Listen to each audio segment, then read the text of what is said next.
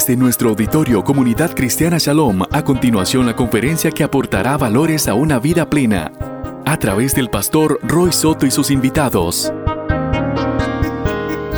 Gracias por sintonizarnos. Gracias. La idea es de que usted con su familia se pueda sentar y pueda disfrutar un rato, un tiempo, una hora, hora y diez minutos de la palabra del Señor y de la adoración. Porque bien lo decía Tony antes, la iglesia no es esto y mucho menos en una expresión eclesiástica como la nuestra que trasciende de las cuatro paredes, que miramos el culto no como lo que no como lo que nos legitima, sino todo lo contrario. El culto es parte de toda una orquesta de una danza misional que celebramos en las calles. Así es que muchas gracias. Quiero aprovechar este momento antes de entrar que nuestra próxima transmisión, culto, la reunión, perdón, virtual, reunión virtual, será el próximo domingo a las 6 de la tarde para que usted y con su familia, con la gente cercana pueda compartir y estar junto con nosotros.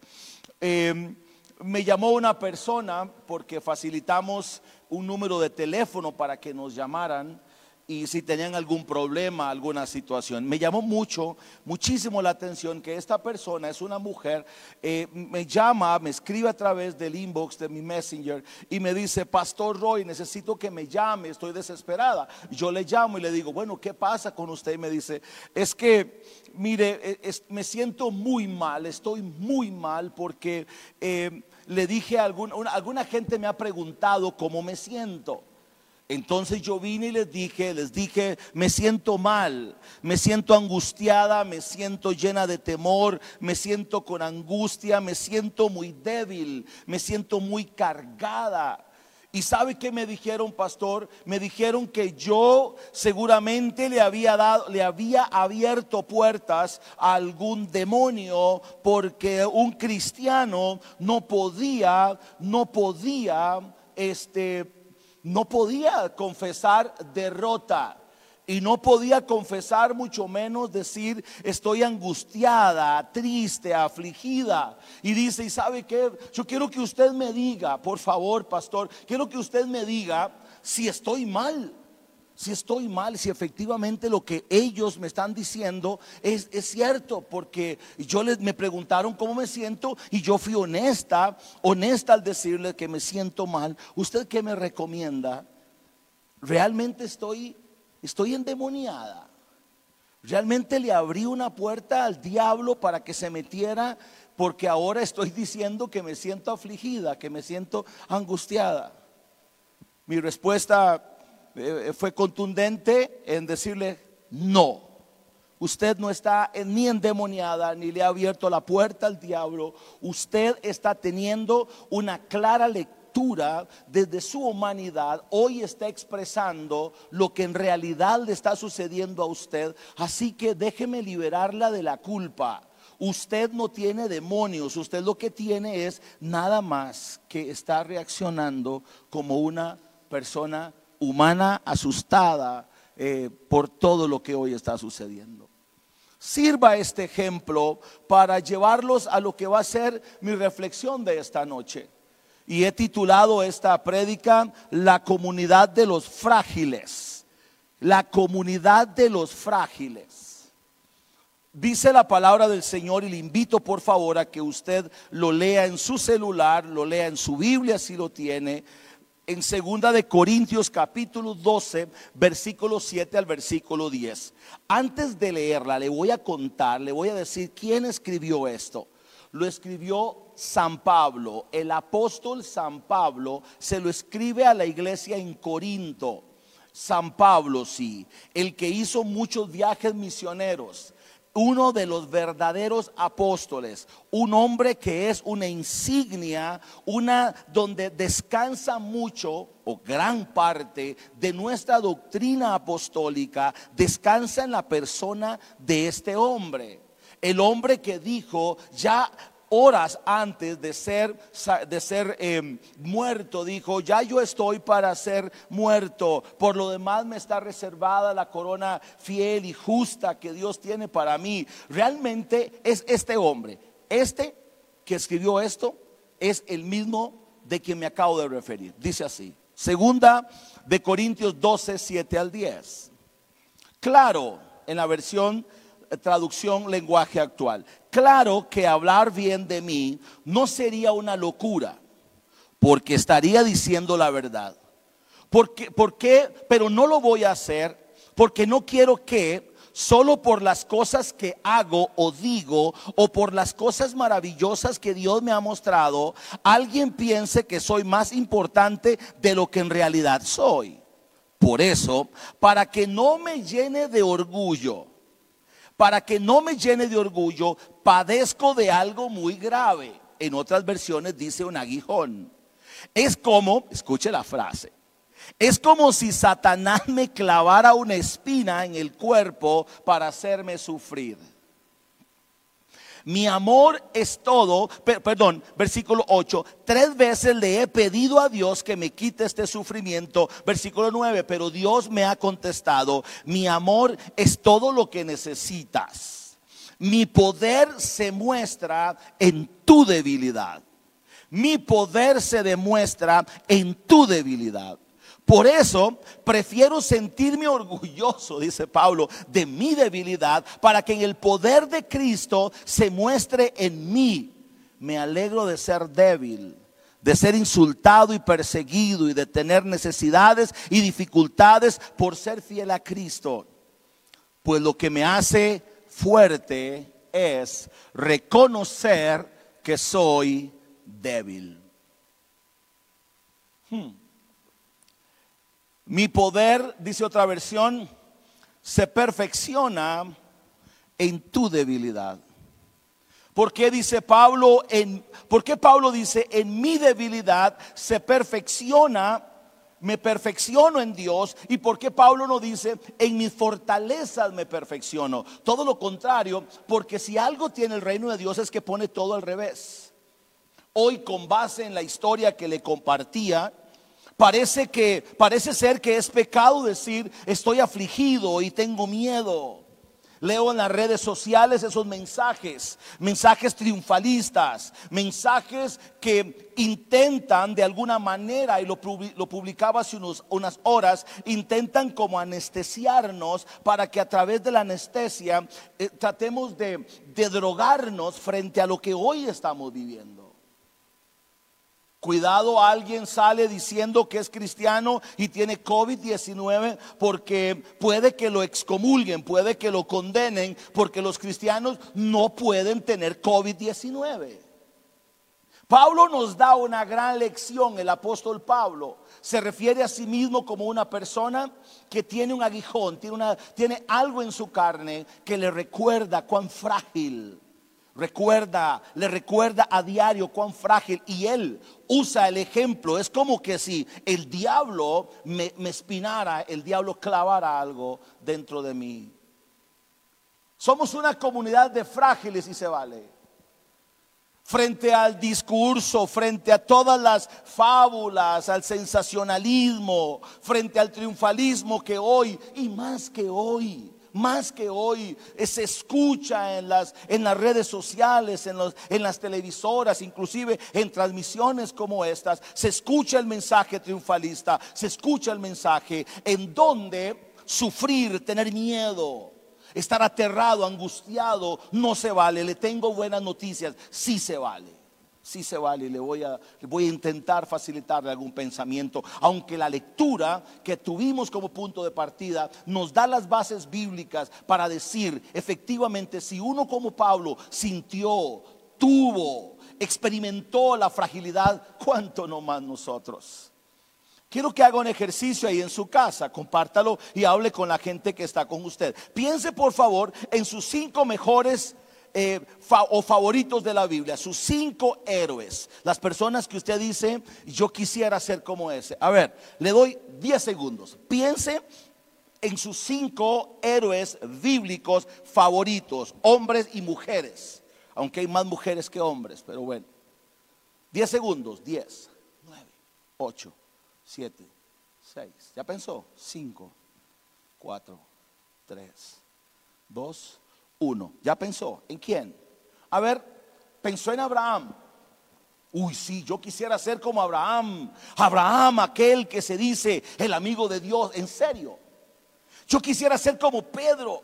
como este Pedro que bajo el poder del Espíritu Santo se levantó y en la primera intervención que tuvo pública, bueno, la segunda pública, porque había negado al Señor públicamente, pero esa pública, tres mil personas recibieron el mensaje de salvación. Me gustaría ser como Pedro. No, ¿sabe qué? Dice alguien, yo quiero ser como Moisés, de quien la Biblia dice que un profeta como este no se levantará más. Otros podrían pensar, yo quisiera ser como José.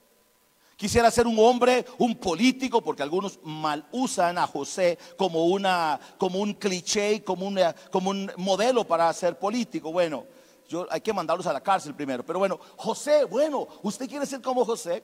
Otro dice, yo quisiera ser como, quisiera ser como Elías. Usted sabe qué bonito. Qué bueno ser como Elías. Y, y, cuando, y cuando me enojo y cuando quiero hacer algo, hacer descender fuego del cielo. ¿No le gustaría a usted hacer descender fuego del cielo y ser como Elías para quitarse un poco de gente encima a veces? No, yo quisiera ser como David. Yo quiero ser como David porque David es un hombre conforme al corazón de Dios. Otro dice, yo quisiera ser como, como Salomón, sabio.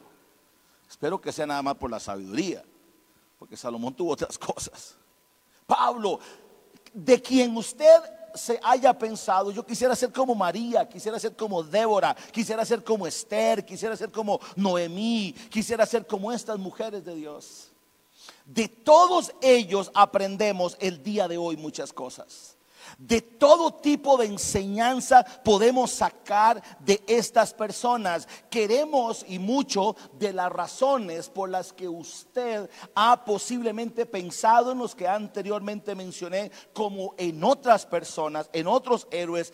Le voy a decir por qué lo pensó y, perdone la arrogancia de decirle esto, creo que usted definió ser como algunos de los que anteriormente mencioné en función de los éxitos que se narran en la escritura. Sí. Yo quisiera ser como uno de ellos por, por los éxitos, por lo que se cuenta de ellos. Qué bueno. Qué lindo sería ser como ellos, pero todos queremos ser como ellos en función de los éxitos, en función de lo que lograron, de lo que conquistaron.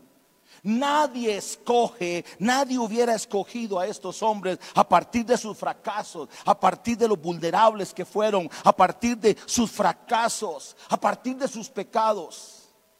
Pero le quiero decir algo los éxitos de todos los que he mencionado y de algunos otros que omito por cuestiones de tiempo, el éxito de ellos. Ellos marcaron la historia, dejaron una huella en la historia universal del cristianismo y no del cristianismo. Marcaron la historia no en función, no en función de las cosas lindas que tuvieron, sino también a partir de sus fracasos. Sus fracasos fueron su catapulta a una vida extraordinaria, su fragilidad, su fragilidad fue la que fue la causante de, en la que Dios invirtió su gracia, invirtió su amor, como le dijo a Pablo, Pablo, mi poder se perfecciona en tu debilidad. ¿Por qué tuvieron por qué tuvieron que sufrir esas vergüenzas los hombres y mujeres de Dios que escribí? ¿Por qué las escribieron? Le hago una pregunta, el día que usted muera, después de mucho tiempo, después de que usted muera, ¿qué le gustaría a usted que la gente cuente de usted? ¿Qué le gustaría? ¿A cuántos de ustedes que están allí mirándome, usted diría, a mí me gustaría que dijeran, este fue un pecador, este fue alguien que hizo fraude, este fue alguien que mintió, este fue alguien que le falló a sus hijos, este fue alguien que lo conozcan a usted en función de lo malo, ¿verdad? Que ninguno nos gustaría. A nosotros nos gustaría, a mí particularmente me gustaría, porque todavía me guardo, todavía corre sangre farisea por mí. Que digan aquí yacen los restos de un hombre que fue intachable, íntegro. La Biblia nos dice y nos da las razones por las cuales los hombres que cité de los hombres que cité se encuentran escritas en la escritura historias terribles, historias que realmente le compungen el corazón a uno. Es una paradoja, posiblemente una paradoja. Una paradoja pensar en David en David como el hombre conforme al corazón de Dios, pero ver la otra cara de David y ver a David como el que pecó como el que estaba un día en su recámara cuando los reyes iban a la guerra, dice la escritura, iban a pelear con sus soldados. David tuvo la buena idea esa mañana de quedarse en la casa y cuando estaba caminando sobre la casa salió a la alcoba, a la azotea, a la terraza, miró a alguien y, preguntó quién era, le, dio una mirada, le dio dos, le dio tres y al final se la trajo. Ustedes saben la historia y si no la sabe rápidamente se la resumo. Él se llevó a esta mujer, la hizo su esposa cuando se dio cuenta que era casada, envió a, su, esposo, que era un soldado de su ejército, lo puso al frente del ejército para que cuando tuvieran el, ataque, el que pelear muriera primero. Y David, David pecó de adúltero, David pecó de asesino, pero también es el hombre conforme al corazón de Dios. ¿Saben ustedes que David nunca hubiera sido el hombre conforme al corazón de Dios si no hubiera experimentado el amargo, el amargo, el sabor a hiel del fracaso de su propio pecado. Porque el Salmo 51 no hubiera existido si no hubiera sido en función de lo que David dijo, de lo que David sufrió, de lo que David experimentó, porque en el Salmo 51, David, el hombre conforme al corazón de Dios, le dice a Dios, Dios, Dios,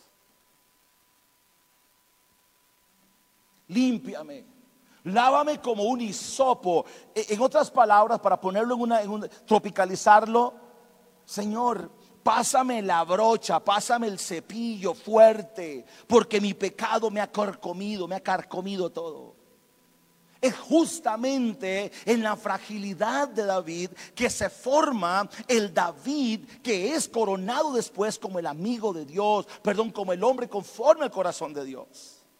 Es en virtud del padre de la fe de Abraham que está escrito en el libro de Hebreos capítulo 11, lo que algunos llaman la alfombra roja de los héroes de fe es ese que le dicen al que llaman el padre de la fe, el amigo de Dios. Imagínense qué calificativos, qué extraordinarios calificativos. Yo deseara ganarme ese calificativo, pero para podérmelo ganar y para que usted se lo pueda ganar, tiene que vivir y saber que eres frágil, vulnerable, que eres débil.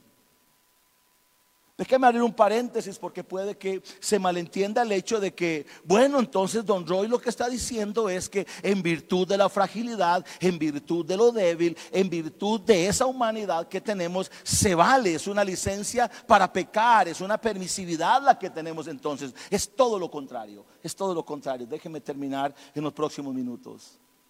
Este hombre de Dios, Abraham, el padre de la fe, que dudó frente a la palabra de Dios cuando Dios le había prometido un hijo, que tomó a Agar, la sirvienta de la casa, como su mujer, la engendró un hijo.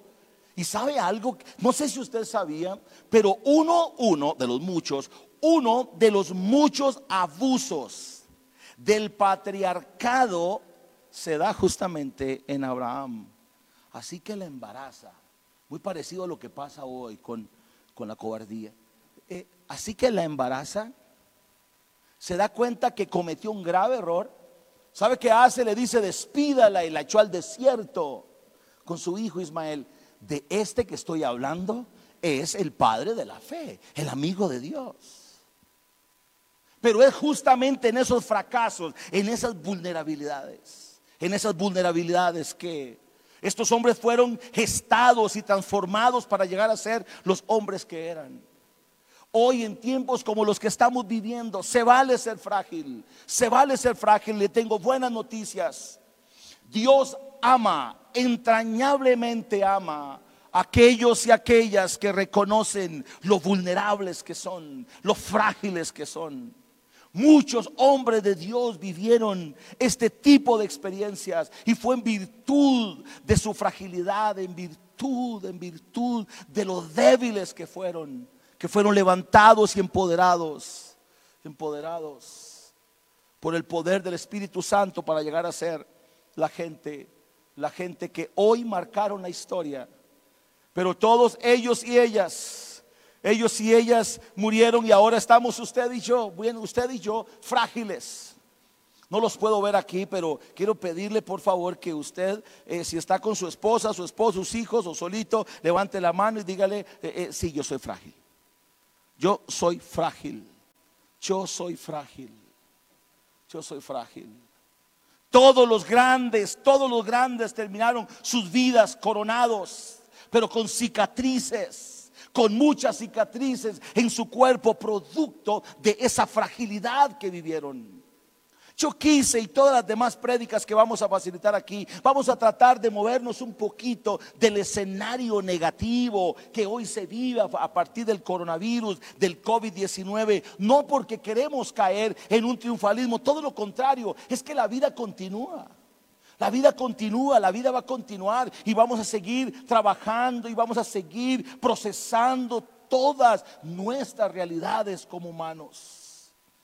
Dios mira Dios mira de lejos a los seres humanos que sirven en su reino porque se consideran necesarios por su santidad, porque son muy pulcros.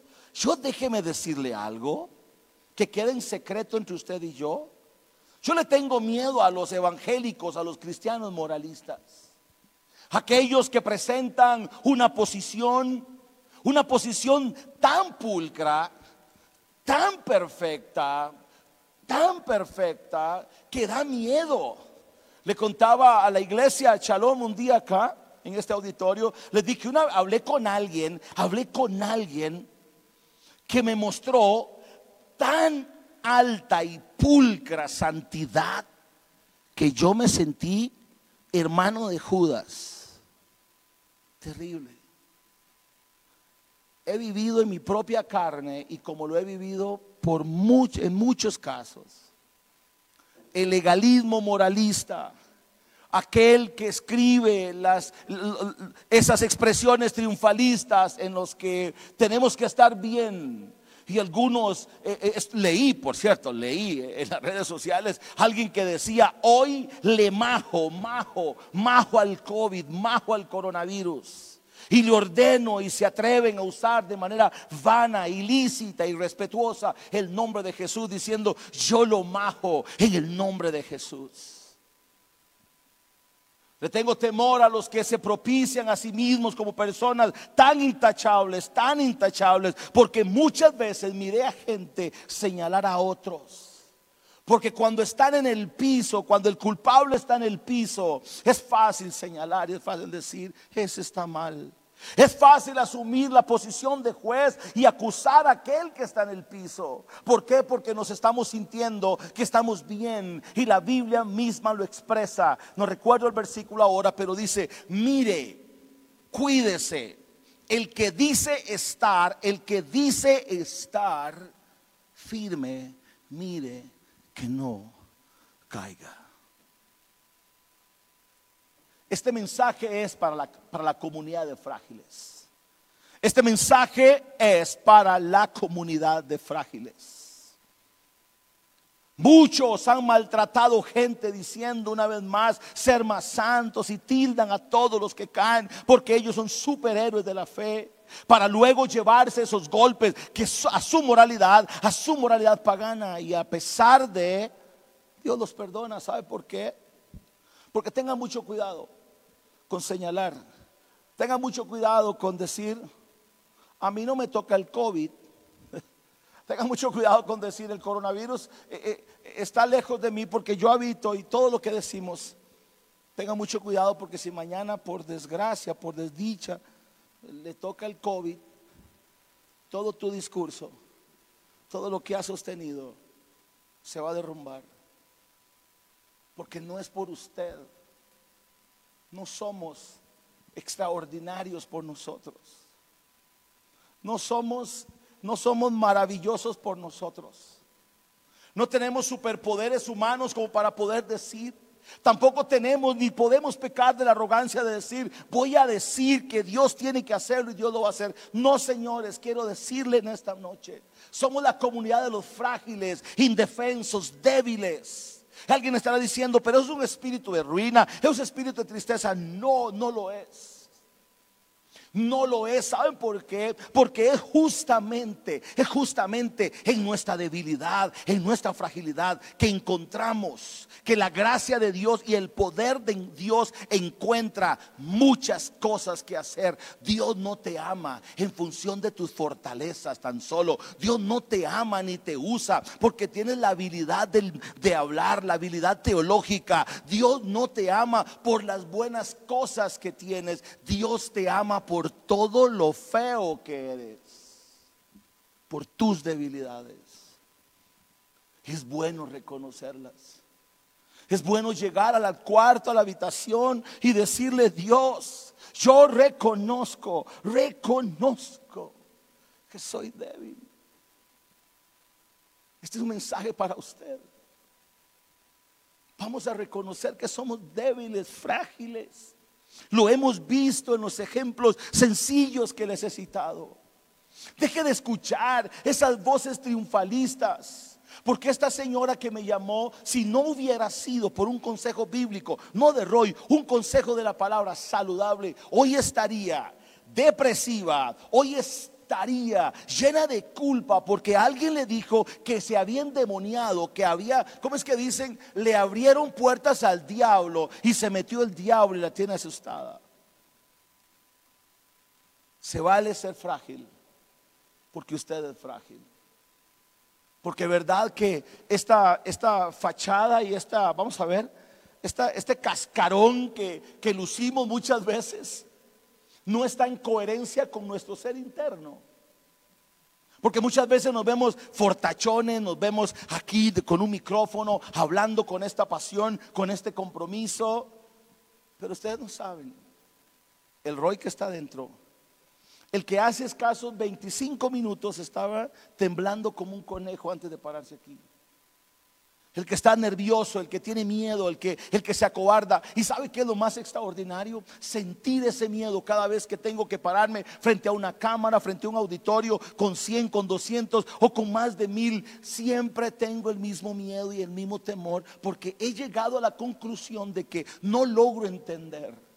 No logro entender cómo es que el Dios creador del cielo y de la tierra, el Dios que ha creado todas las cosas y, que por el poder de su palabra todas las cosas son hechas nuevas, haya pensado en mí para que en esta noche de miércoles yo le pueda hablar a usted. Pero ¿sabe por qué? ¿Sabe por qué? ¿Sabe por qué? Porque me he tropezado muchas veces. Me he tropezado muchas veces. Me he tropezado muchas veces y tengo cicatrices. He reconocido mi vulnerabilidad. Y quiero animarle en esta noche que por favor usted reconozca su vulnerabilidad. No tenga miedo. Dios ama la vulnerabilidad de nosotros. Porque es la mejor oportunidad que tiene para procesarnos. Es la mejor oportunidad que tiene su poder y su gracia y su gracia de trabajar con nosotros. Los hombres de Dios que citamos y las mujeres de Dios que citamos llegaron a ser esas extraordinarias personas en virtud de esos fracasos. ¿Sabe usted cuántas cicatrices has olvidado de golpes? Yo le cuento a la gente acá y hoy se los, se los voy a decir a ustedes, en este dedo, en este dedo, tengo una cicatriz una cicatriz que desde niño me hice. Mi papá tenía una ternerita que le habían donado, le habían regalado, no sé qué había hecho, yo estaba muy niño. Y me envió a que le picara de comer el pasto. Pero no me dieron, no me dieron, no, leí el manual, cómo se usa un cuchillo. Estaba muy pequeño. Y llegué y tomé el manojo del, del pasto que llevaba. Y no me dijeron que yo tenía que agarrarlo fuerte, pero no me dijeron que a la hora de golpear con el machete, el dedo que sostenía tenía que esconderlo. ¿Lo ven? Esconderlo. Sino que yo agarré, dejé este dedo así, así, y el golpe del machete. Sorpresa. en este Aquí tengo la cicatriz. Y usted sabe que han pasado ya varios añitos. Y cada vez que lo recuerdo, que lo veo, me recuerdo y aprendí. No se mete el dedo cuando usted va a enviar un machetazo. Hey, no olvides tus cicatrices. No olvides los momentos frágiles que has vivido. No huyas de ellos, no tengas temor. Sí, sí, sí. Va a haber gente que siempre es buena para recordarte. Recordarte tus fracasos. Va a haber gente siempre para los que hemos vivido de ahí. Siempre vamos a encontrar un buen fariseo con una piedra. Y siempre alguien va a encontrar una piedra que lanzar. No importa lo que venga de aquel lado. No importa lo que venga de allá. ¿Sabe algo? el poder de Dios y la gracia de Dios y el amor de Dios se han posado sobre usted porque te ama y porque tiene planes contigo, porque el poder de Dios se perfecciona en nuestras debilidades y somos vasijas de barro, sencillamente de barro, que lo único que nos da valor no es el barro, es lo que está dentro del barro, es el depósito, que es la presencia de Dios. Quiero terminar con mi, único, mi último ejemplo, el mejor de todos. El mejor de todos. Jesús. Jesús. Tu Salvador y mi Salvador. ¿Sabe cuándo fue? ¿Sabe cuándo fue su mayor momento de gloria? ¿Sabe en qué momento fue que fue catapultado a ser el sumo sacerdote, el que tiene toda la autoridad sobre la tierra, el cielo y debajo de la tierra, que toda la autoridad es de él. ¿Sabe en qué momento? No fue cuando nació, no fue cuando fue bautizado, no fue cuando fue al desierto, no. ¿Sabe cuándo fue? Pocos piensan en esto. Fue cuando estuvo frente a aquel rey golpeado, le describo la historia. Le describo la historia. Semidesnudo, semidesnudo, semidesnudo, golpeado, golpeado, azotado, azotado. Sus amigos, sus amigos lo abandonaron, sus amigos Incluso aquel que se recostaba en su pecho lo ha dejado. Y ahora está golpeado, latigado, abandonado. Y a la pregunta del imperio, a la pregunta del imperio es, ¿eres tú el rey? ¿Eres tú el rey de los judíos? ¿Y sabe qué dijo Jesús? Sí, soy el rey Usted lo ha dicho. Hmm.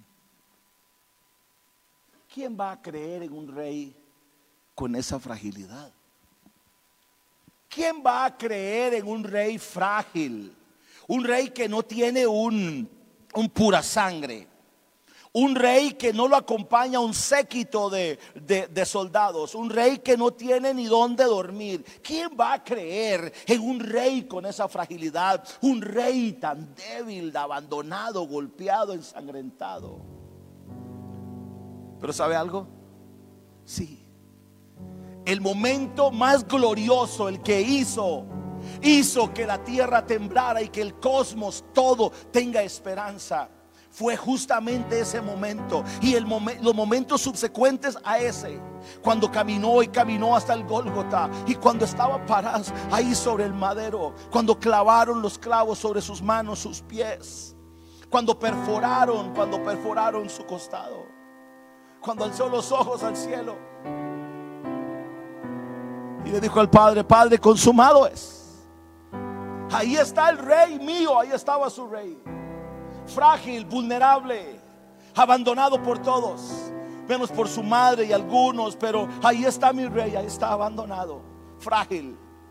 Pero es en esa fragilidad, en la fragilidad de la humillación extrema, es en la fragilidad de la humildad, del reconocimiento de quienes somos, que somos empoderados y razón por la cual el apóstol Pablo también dice, Por tanto, Dios lo levantó. Por tanto, fue levantado en el poder del Espíritu Santo. Fue levantado entre los muertos y se le dio un nombre que es sobre todo nombre. No temas, por favor. No temas. No temas a tus fragilidades. Tienes muchas cicatrices que te recuerdan que eres frágil.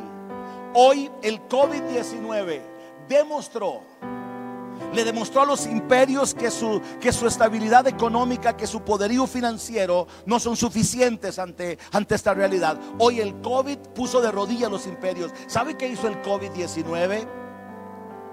Hizo y respetó, y respetó los muros del tirano.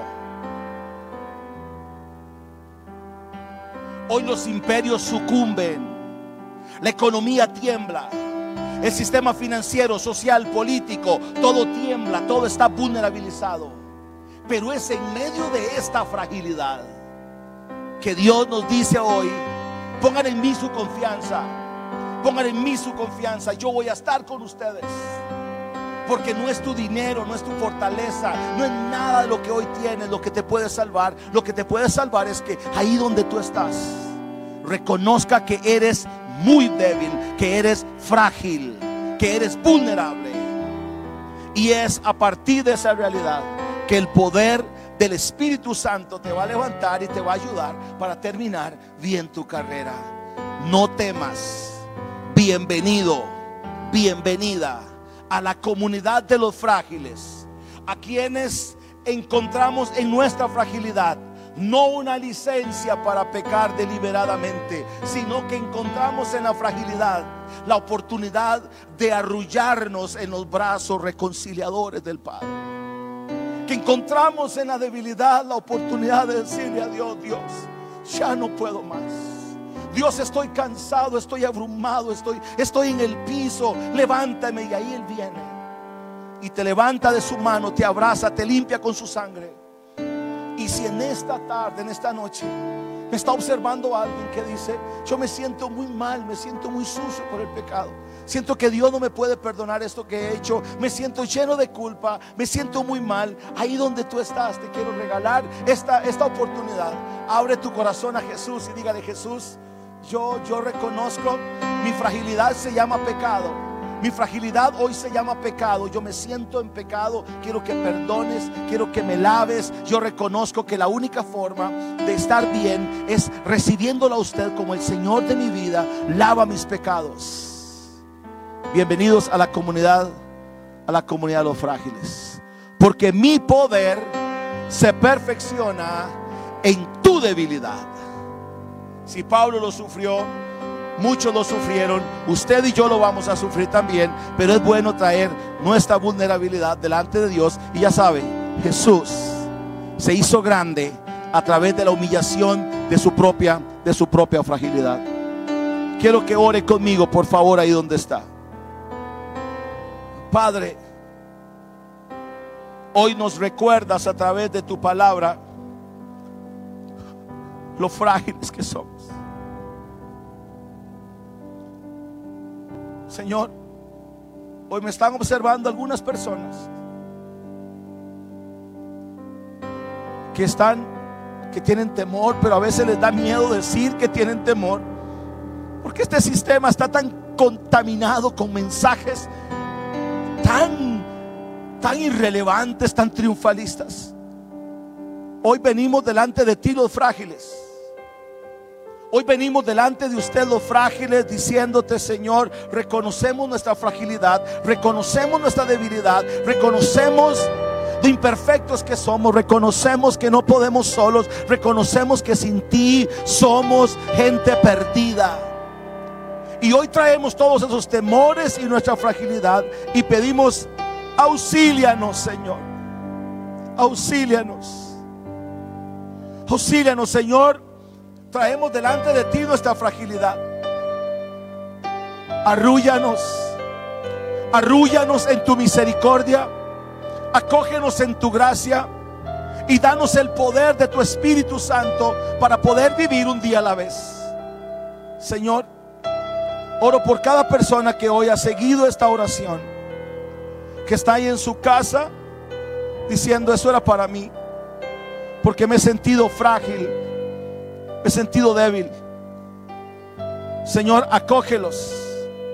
Señor, los grandes hombres de tu palabra y de tu historia fueron lo que fueron, no en virtud de sus virtudes, sino a partir de sus fragilidades. Y como usted siguió creyendo en David a pesar del pecado que había cometido, pero es que en ese pecado David se encontró con él mismo y con su fragilidad.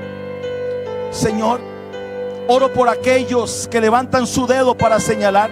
Oro por aquellos que enjuician a otros sin misericordia, olvidando su propia humanidad. Oro para que de alguna forma tú puedas tratar con ellos a fin de que su ego, a fin de que su, su moralismo se encuentre con tu gracia, se encuentre con tu misericordia.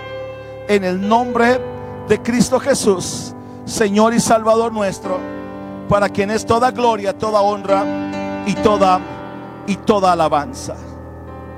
Gracias por haber escuchado la palabra de Dios. Gracias por habernos acompañado. Esta ha sido una conferencia más, tomada desde el auditorio principal de la comunidad cristiana Shalom, del pastor Roy Soto y sus invitados.